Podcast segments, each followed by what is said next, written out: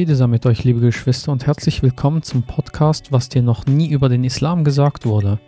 Mein Name ist Keram Adegüzel und ihr hört die vierte Episode Schlüssel zum Verständnis des Koran, Beigesellung.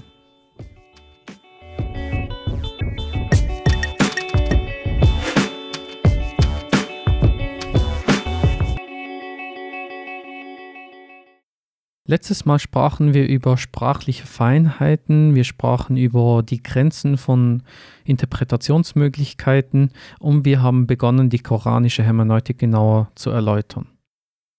Kommen wir nun zum fünften Schritt der koranischen Hermeneutik, Verse gleichen Themas zusammenstellen. Wenn man mich fragen würde, was ist das Wichtigste beim Koran interpretieren, dann wäre es genau dieser Schritt. Das ist auch ein Schritt, den die meisten Muslime leider nicht wirklich gut beherrschen und dadurch sich Fehler einschleichen und dann so ein sogenannter Suren-Ping-Pong stattfindet.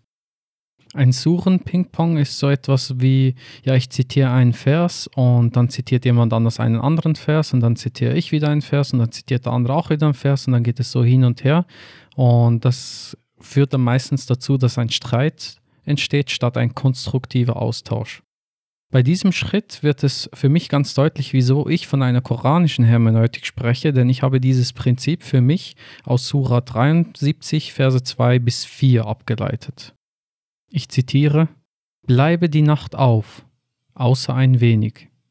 Ihre Hälfte oder verringere davon ein wenig oder füge dazu. Und ordne die Lesung auf ordnende Weise. In meinem Buch erkläre ich auch, wieso ich hier von einer Ordnung spreche, also von der Wohlordnung einer Sache, und darauf werde ich nicht noch einmal eingehen.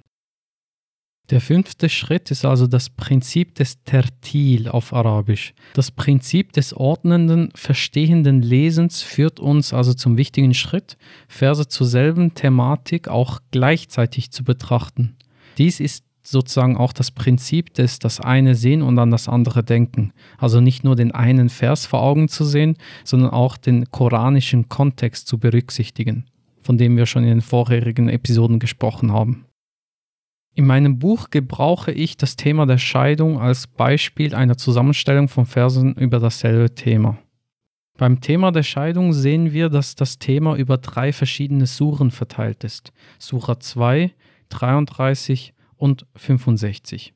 Erst wenn wir all diese Verse berücksichtigen, kommen wir zur Zusammenfassung der Regeln für die Scheidung, also die koranische Art und Weise, wie vorgeschlagen wird, mit der Scheidung umzugehen.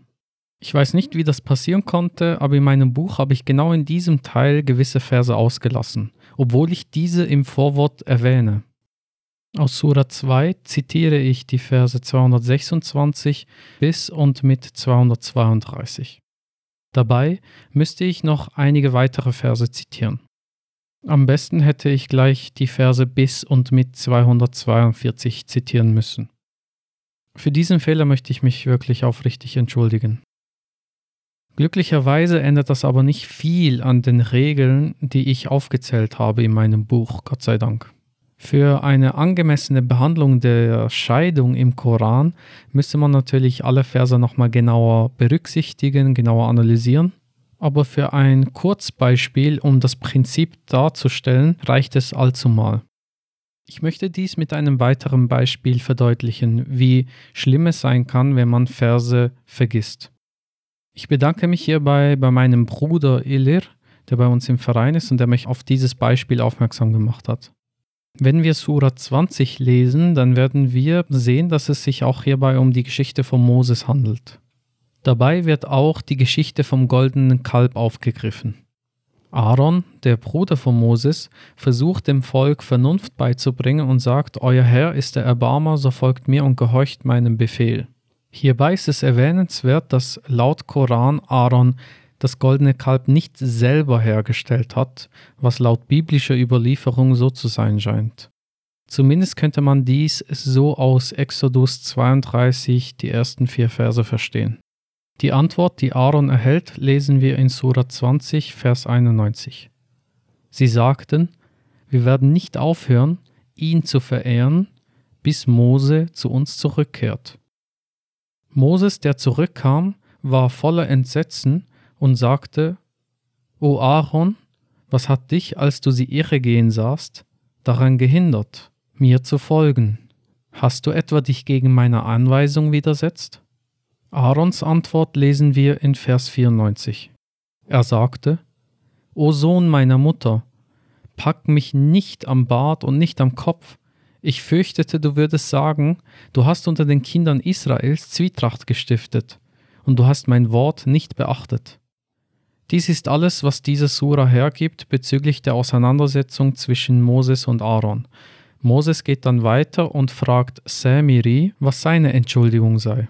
Wenn man sich jetzt nur auf diese Verse konzentriert, dann könnte eine Diskussion entstehen, und das ist bei mir auch der Fall gewesen, dass man sich die Frage stellen kann, ist hier Einheit wichtiger als die Befolgung der Anweisungen und der Gebote Gottes? Also sozusagen die Einheit Gottes hochzustellen oder nicht.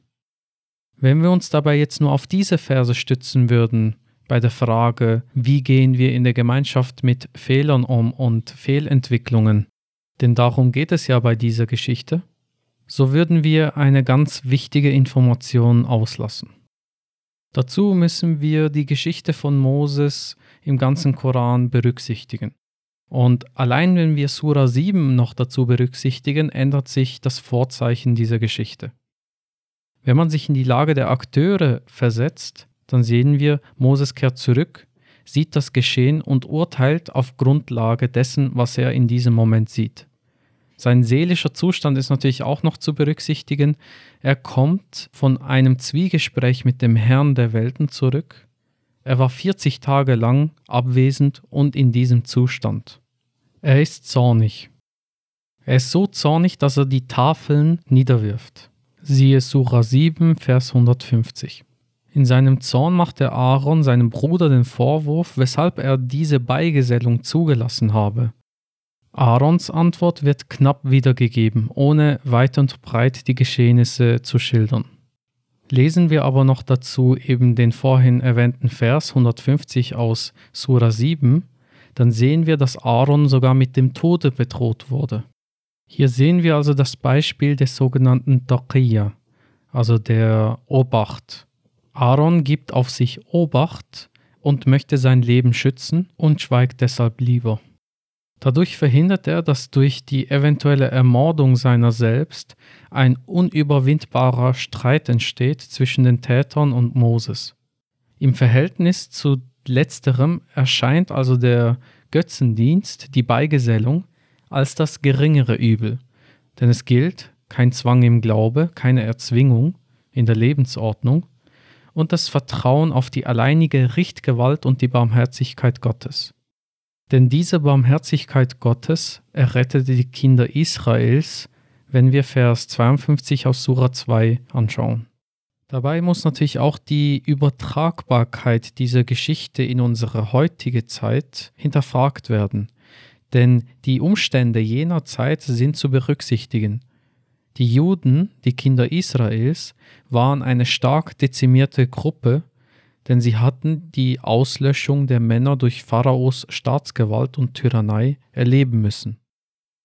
Sie sind geflohen im Trachten nach einem neuen Lebensmittelpunkt. Sie waren in existenzieller Not. Diese Umstände machen es umso dringlicher, den Zwiespalt zu verhindern, damit die Gemeinschaft fortbestehen kann. Also, sie hatten andere sozioökonomische, historische, politische und auch religiöse Umstände. Sie wurden auf ihre besondere Weise geprüft und deshalb erwähnt Gott die Kinder Israels im Koran immer wieder, damit wir von ihnen lernen können, wie auch in Extremsituationen Frieden wichtiger ist. Wir können die Geschichte also nicht einfach so für uns annehmen und sagen, so, wir machen jetzt genau das Gleiche in unserer Gemeinschaft. Denn unsere Voraussetzungen sind nicht dieselben. Und das ist ganz wichtig. Die Voraussetzungen müssen ähnlich genug sein, damit auch die gleichen Regeln gelten. Dazu hatte ich ja in der letzten Episode einen Spruch der Logiker zitiert. Mir fällt gerade auf, dass Aarons Verhalten als Beispiel für das Prinzip des Doqiyya gelten kann und dass somit eigentlich gleich auch der sechste Schritt beispielhaft erklärt wurde.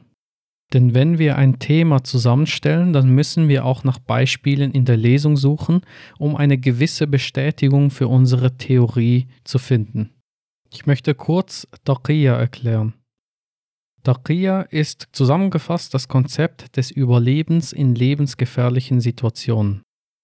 Im Internet und gewisserorts findet man die Behauptung, dass Taqiyya sozusagen wie eine Erlaubnis darstelle, unehrlich zu sein, wenn man damit irgendwie dem Islam dienlich sein könnte. Also ich glaube nicht, dass diese Regel aus dem Koran abgeleitet werden kann, aber es gibt Menschen, die das so ableiten und behaupten. Deshalb erwähne ich das kurz hier, damit ihr auch Bescheid wisst. Im Koran steht aber ganz klar in Surah 22, Vers 30, meidet das Wort der Lüge und Taqiyya ist demnach etwas anderes. Taqiyya ist das Konzept des Überlebens in lebensgefährlichen Situationen. Es geht also darum, dass ich mich schütze, dass ich auf mich selbst Obacht gebe. Obacht ist das Wort für Taqiyya, was von der Wurzel Waw, Qaf, Ya abgeleitet wird, was so viel bedeutet wie behüten, beschützen, bewahren oder sichern. In der Grundbedeutung der Wurzel wird also ersichtlich, weshalb es einem erlaubt wurde, in lebensgefährlichen Situationen den eigenen Glauben sozusagen wie zu verleugnen, sich selbst gegenüber, so wie es Aaron gemacht hat, aus Schutz und zur Sicherung des eigenen Lebens und auch das anderer, damit die Situation nicht noch weiter eskaliert. Hierzu müssen wir natürlich auch noch Vers 28 aus Sura 40 erwähnen, als weiteres Beispiel für Taqiyya. Ich habe zu Taqiyya ein Video erstellt und ich werde den Link zum Video in der Beschreibung erwähnen. Kommen wir nun zum letzten Punkt. Geduldig sein und Gott um Hilfe und Rat bitten. Selbst wenn ich 50 Jahre studiert habe und perfekt Arabisch und den Koran auswendig kann, so werde ich den Koran natürlich nicht komplett verstanden haben. Es ist wichtig, Geduld zu üben, Standhaftigkeit zu üben und sich bewusst zu werden, dass Gott derjenige ist, der über die Wahrheit verfügt. Wir haben nur einen kleinen Einblick in diese Wahrheit. Wir betrachten nur einen einzelnen Aspekt der vielfältigen Wahrheit. Und so ist es wichtig, sich immer wieder zu sagen, so wie es in Surah 20, Vers 114 steht, Hoch über allem ist Gott, der König, die Wahrheit.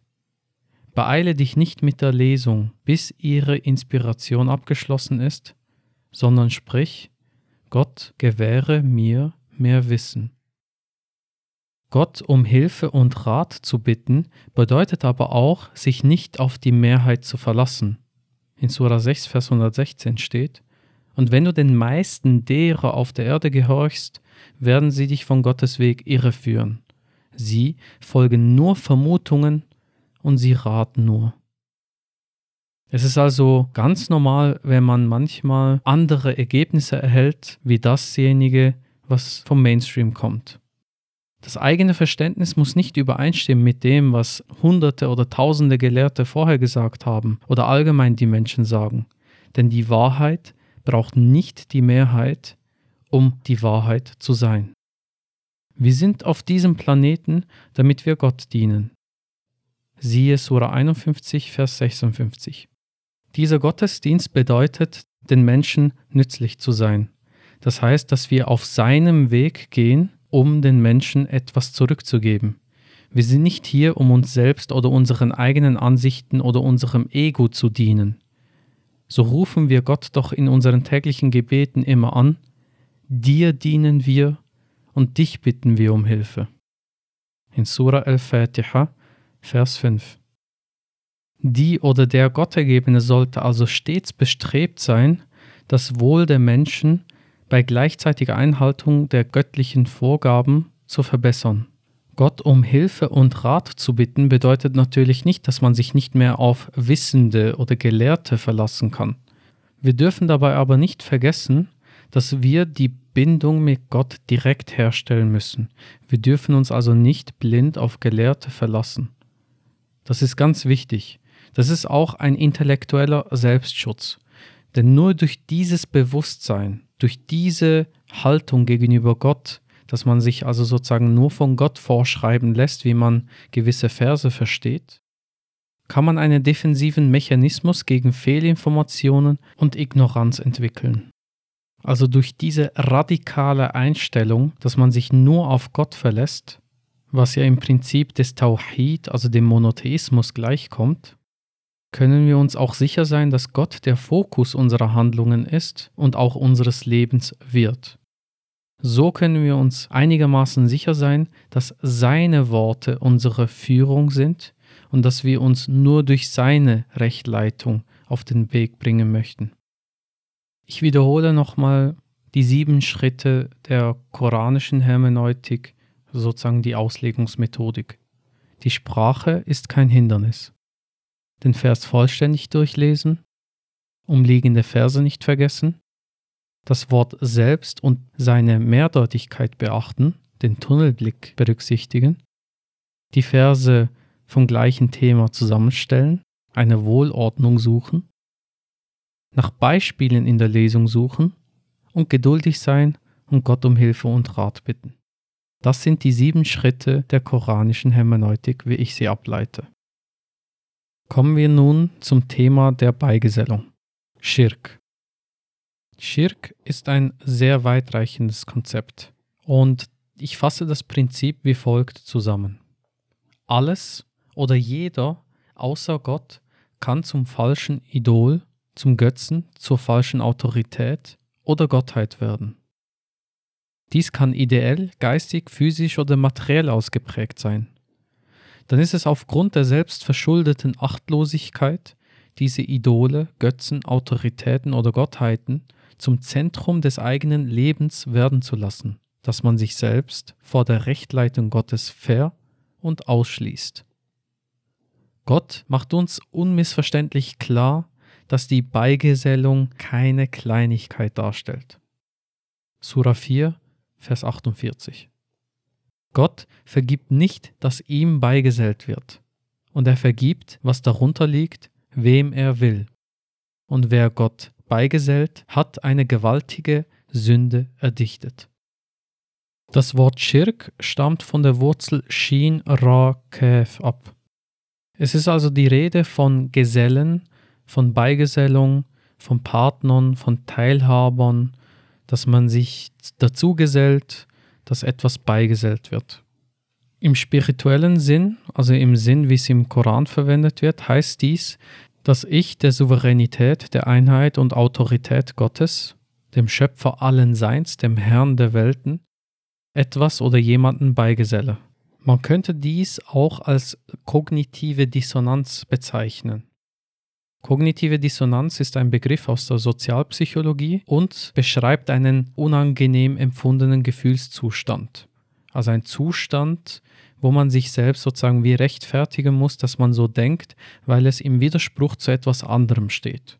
Und diese kognitive Dissonanz kann sogar so weit gehen, dass man sich selbst belügt, damit man sich wieder gut fühlt.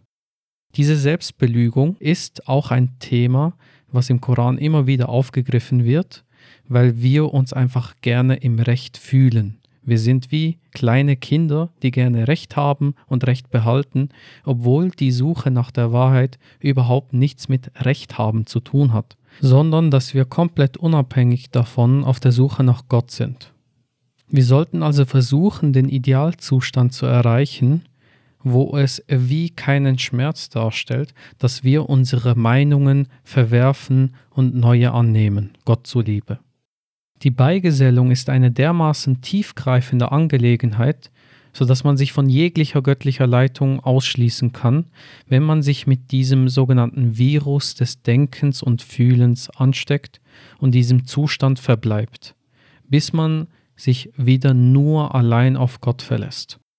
Man darf sich also nicht von irgendwelchen Scheichs abhängig machen, nicht von irgendwelchen Gelehrten, nicht von einer Gemeinschaft, nicht von den Eltern, von der Familie, von den Kindern, nicht von der Arbeit, von nichts Materiellem und auch nicht von einer Ideologie, sondern allein von Gott. Wenn man beigesellt, schließt man sich von der Leitung Gottes aus. Und somit erhalten wir auch keinen Zugang mehr zur göttlichen Wahrheit In anderen Worten können wir den Koran nicht mehr wirklich verstehen, weil wir mit der Beigesellung uns selbst in die Irre führen.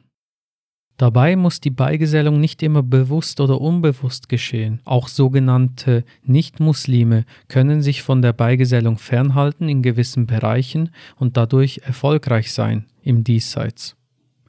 Sich von der Beigesellung fernzuhalten bedeutet in der Wissenschaft zum Beispiel, sich nicht durch die eigenen Neigungen leiten zu lassen und ergebnisoffen zu forschen. Denn Gottes Worte einzuhalten bedeutet nicht zu sagen, dass man an diese Worte glaubt und so tut, als würde man sie befolgen, sondern man muss sie wirklich befolgen. Gottes Worte einzuhalten bedeutet in anderen Worten, dass abhängig davon, in welchem Lebensbereich sie umgesetzt werden, dieser Lebensbereich den Segen Gottes erhält. Gott macht also in dieser Welt keinen Unterschied zwischen Gläubigen und Ableugnern. Siehe Sura 20, Verse 127 und 131. Aus diesem Grund sage ich in meinem Buch auch, ohne Wissenschaft ist kein Glaube möglich. Das verheerende Problem ist, dass die meisten nicht wissen, dass sie beigesellen dass sie sozusagen Opfer dieser Beigesellung sind, dass sie sich selbst zum Opfer gemacht haben. Sie sind sich nicht bewusst und werden auch am jüngsten Tag das sogar verleugnen, dass sie Beigeseller waren. In Sura 6, Verse 22 bis 24 steht, Und am Tage, an dem wir sie alle versammeln werden, werden wir zu denen, die Götzen anbeten, sprechen, Wo sind nun eure Götter, die ihr wähntet? Dann werden sie keine andere Ausrede haben, als zu sagen, bei Gott, unserem Herrn, wir waren keine Beigesellende. Schau, wie sie sich selbst belügen und das, was sie sich ausdachten, sie im Stich lässt. Auch ist ganz wichtig, dass wir die Verse 103 und 106 aus Surah 12 erwähnen. Und die meisten Menschen werden nicht glauben, wenn du es auch noch so eifrig wünschst. Und die meisten von ihnen glauben nicht an Gott, ohne dass sie Beigeseller sind. Wichtig ist hierbei die Betonung, dass es also nicht um einen klassischen Götzendienst geht, also dass ich nicht Statuen anbeten muss, sondern es geht um viel weitgreifendere Bereiche. Es geht um etwas, was ich mir ausdenke, es geht um etwas, woran ich glaube. Es ist also ein geistiger Zustand, der mich in die Irre führt. Und ich denke dabei noch, dass ich recht geleitet bin. Sura 18, Verse 103 und 104 sagen, die schlimmsten sind diejenigen, die sich abwenden und dann meinen, sie seien recht geleitet. Ein Beispiel dafür haben wir in Sura 10, Vers 39. Nein, sondern sie verleugneten das, dessen Wissen sie sich nicht aneigneten und dessen Exegese ihnen noch nicht zuteil wurde. Solcher Art haben diejenigen vor ihnen geleugnet. So siehe, wie das Anschließende der Unrechtbegehenden war. Hierbei werden wir also gewarnt, dass wir uns selbst nicht in die Irre führen, dass wir glauben, wir seien immer stets im Besitz der Wahrheit. Denn nichts kann schlimmer sein als der Irrglauben, man folge der Wahrheit, wo die Wahrheit ganz woanders zu finden ist. Wir werden also ermahnt, eine Haltung zu entwickeln, die andere Meinungen nicht von vornherein als falsch ansieht, weil es nicht mit dem bisherigen eigenen Weltbild übereinstimmt.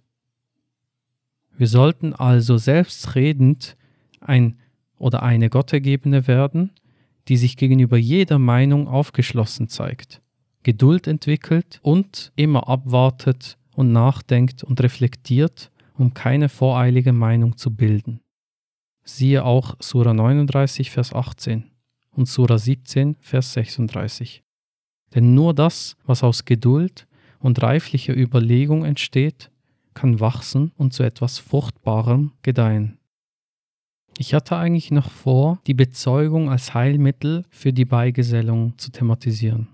Darauf werde ich aber, so Gott will, in der nächsten Episode eingehen und ich möchte mir stattdessen Zeit nehmen für eure Fragen. Ich habe hier eine sehr aufmerksame Zuhörerin. Die Schwester Rumi sagt, Im zweiten Podcast bei circa neun bis zehn Minuten rede ich von der Bestätigung. Also, dass wir nach Bestätigung suchen müssen und dass wir nicht nur vermuten dürfen, Ideen haben dürfen, herumraten dürfen, sondern auch eine Bestätigung suchen müssen. Sie weist auch darauf hin, dass ich im letzten Podcast bei circa Minute 15 von der koranischen Hermeneutik im ersten Schritt davon rede, dass die Sprache kein Hindernis darstellt. Sie fragt nun, als Nicht-Arabisch-Sprecherin muss ich ja auf Übersetzer und Theologen vertrauen. Wieso muss man nicht Arabisch können? Und wenn es reichen würde, nicht Arabisch zu können und im Großen und Ganzen auf andere Übersetzer vertrauen kann, Könnten wir denn je im Detail herausfinden, was in gewissen Versen im Koran genau gemeint ist? Und was ist mit denen, die nicht lesen und schreiben können und vielleicht aufgrund von Armut nicht so gute Sprachkenntnisse haben? Und selbst wenn man Übersetzungen vergleicht, irgendwann steht man ja da trotzdem im Dunkeln.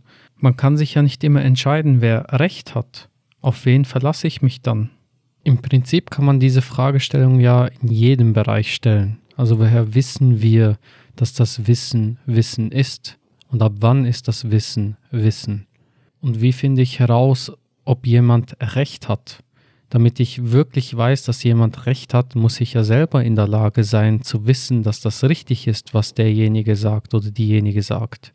Ohne gleich zu sehr ins Philosophische abzudriften, möchte ich hier von zwei Erfahrungen berichten. Früher ging ich mit meinen Eltern immer wieder in die Türkei, in das Dorf, wo meine Eltern groß geworden sind, nach Emmet. Und einmal habe ich einen über 80-jährigen Mann kennengelernt, der Reparaturarbeiten gemacht hat in der Gegend. Er wurde gerufen und hat das Zeugs gemacht, hat es gut gemacht und hat dann dafür seine Bezahlung bekommen. Er kann kein Wort Arabisch und hat in dem Sinne auch nicht eine hohe Ausbildung genossen. Aber es war erstaunlich für mich, was für ein wachsamer Geist dieser über 80-jährige Mann war.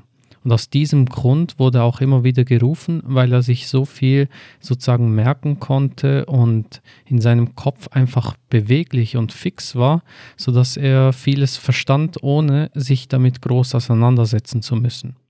Er hatte eine sehr einfache Sprache, eine sehr einfache Ausdrucksweise.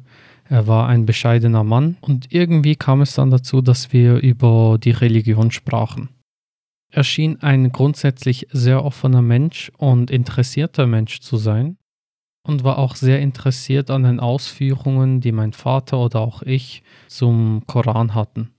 Er zeigte dabei auch auf, dass er grundlegend den Koran sehr gut verstanden hat und dass er selbstständig herausfinden konnte, welche Meinung in welche Richtung ungefähr gehen sollte, sodass er sich sozusagen wie wappnen konnte vor falschen Meinungen. Er hatte auch der Dianet widersprochen in gewissen Themen und hat das dann auch begründet mit den Übersetzungen, die ihm zur Verfügung stehen und äh, hat dann wie einen Vergleich gezogen und gesagt, ja, das muss in die Richtung gehen wegen diesem und diesem Argument. Und für mich war das sehr, sehr interessant und sehr aufschlussreich zu sehen, dass jemand, der kein Wort Arabisch kann, mit seiner Vernunft sozusagen ableiten kann, diese oder diese Meinung ist eher richtig oder eher falsch. Und in diesem Fall konnte ich ihm dann das auch bestätigen. Ich weiß jetzt nur nicht mehr, was das Thema genau war, aber auf jeden Fall zeigt es sich, dass es möglich ist, auch wenn man nicht so viel Bildung hat aufgrund der Situation und auch wenn man kein Wort Arabisch kann. Das ist für mich ein Beispiel aus dem Alltag. Zweitens ist das eher für mich eine persönliche Erfahrung. Ich habe nicht von Anfang an Arabisch gekonnt und äh, ich habe natürlich versucht, mich da reinzulesen und herauszufinden, was die Worte bedeuten. Und ich habe gesehen, dass auch wenn man kein Arabisch kann, dies relativ gut möglich ist. Also auch meine Erfahrung ist, dass ohne ein Wort Arabisch zu können, man relativ gut sich herantasten kann und herausfinden kann, was gewisse Worte bedeuten. Ich würde also nicht den Fokus auf die Arabischkenntnisse setzen, sondern ich würde den Fokus eher darauf setzen, dass ich die Kunst des Denkens beherrsche, dass ich also weiß, wie hinterfragen, wie kann ich Lösungen finden, wie kann ich die Fragen stellen, sodass ich die Antworten bekomme und vor allem mir auch bewusst werde, dass gewisse Fragestellungen keine Antworten hergeben, auch wenn ich es mir noch so sehr wünsche, die Wahrheit herauszufinden. Heute sprachen wir über die restlichen Schritte der koranischen Hermeneutik und wir haben das Thema der Beigesellung angeschnitten. Nächstes Mal gehe ich, so Gott will, noch einmal auf die Beigesellung ein und so Gott will auf die Bezeugung, die Shahada als Heilmittel und die Werkzeuge der Vernunft. Dies sind die Seiten 125 bis und mit 157 in meinem Buch, welches auf arrahman.de zum Herunterladen verfügbar ist. Das ist alrahman.de. Vielen herzlichen Dank fürs Zuhören, alles Gute und denkt dran, Gottergebenheit bedeutet Vernunft und Hingabe. Friede sei mit euch. Mein Schöpfer geht würdevoll mit mir um. Wenn ich mir etwas wünsche, dann bitte ich ihn darum. Doch ich suche Schutz bei ihm, auf dass ich keine Bittgebete mache wovon ich kein umfassendes Wissen habe. Wenn mir Unglück widerfährt, dann kommt es von mir selbst. Der Allgewaltige ist also seinen Dienern gerecht. Ihm alleine diene ich, ihn allein bitte ich um Hilfe. Leite mich zum rechten Weg und führe mich nicht in die Irre. Seine Barmherzigkeit ist den Gutes tuenden nahe. Ich ersuche seine Gnade und versuche nur Gutes zu machen. Er gab uns Gefieder, um unsere Blöße zu verbergen. Aber die Kleidung der Gottesfurcht, die ist besser. Gott ist der Dankbare, er ist der Gewalthaber. Und durch die Gunst meines Herrn bin ich kein Wahrsager. Ein Streit zwischen uns und ihnen führt zu nichts. Es ist ein heiliges Buch, das mit der Wahrheit gegen sie spricht. Die Vermehrung von Gut lenkt uns so lange ab, bis wir die Gräber besuchen. Sie werden denken, sie lebte nur kurz. Das Jenseits ist besser, wenn sie sich nur dessen bewusst wären. Die Vermehrung von Gut lenkt uns so lange ab, bis wir die Gräber besuchen. Sie werden denken, sie lebte nur kurz. Das Jenseits ist besser, wenn sie sich nur dessen bewusst wären.